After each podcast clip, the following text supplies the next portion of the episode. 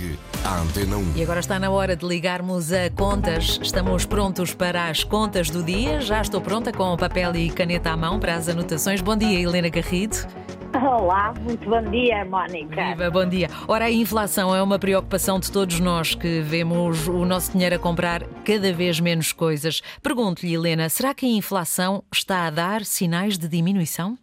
Sim, eh, Mónica, parece que de facto estamos, eh, ou podemos estar perante os primeiros sinais de que a inflação está a ceder, ou seja, está a diminuir. Mas temos de ser prudentes uh, e, e, e, esperar mais, digamos, um, dois meses para ter a certeza.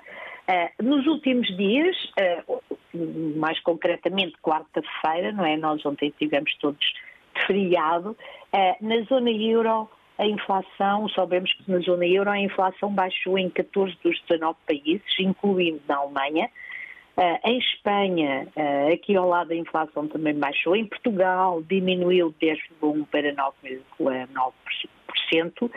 Mas a, a, principal razão para estas descidas está na redução dos preços da energia. Uh, o preço dos combustíveis tem moderado a sua subida ou até descido. Tem havido também alívio no preço do gás quer porque, porque os, os, quer o gás, quer o petróleo têm, têm eh, moderado ou diminuído os seus preços, já estão longe daqueles máximos do passado, eh, quer o petróleo também. Uh, isto também tem, o inverno também tem permitido a utilização de energia, de energia renovável. Uh, tudo isto contribuiu para a descida dos preços dos combustíveis. Mas quando nós olhamos para, para os outros produtos do cabaz, uh, que medem a evolução dos preços, o que, esse, o que esse, esse olhar nos diz é que ainda não podemos estar descansados. A inflação continua a subir quando nós excluímos do cabaz os preços da energia e dos produtos eh, não transformados.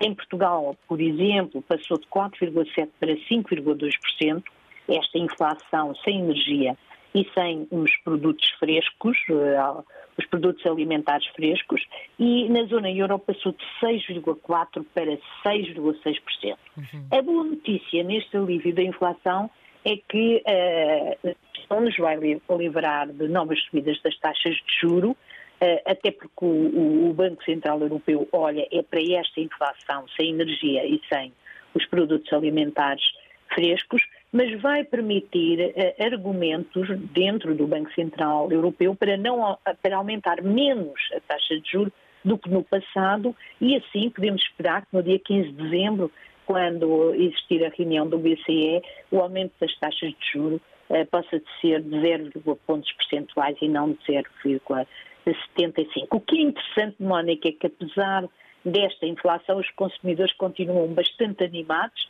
Uh, o sentimento dos consumidores europeus, e um indicador que é divulgado pela, pela Comissão Europeia, subiu e, e uh, isto também significa que nós verdadeiramente não sabemos como é que vai ser este novo ano de 2023. Estamos naquela situação, Mónica, em que uh, não sabemos se vamos cair ou se, pelo contrário, se vamos cair, se a recessão vai ser rápida ou se, pelo contrário, vai ser uma crise mais grave. Para já, quer na frente da inflação como na evolução da economia, as coisas parecem estar a correr melhor do que o esperado.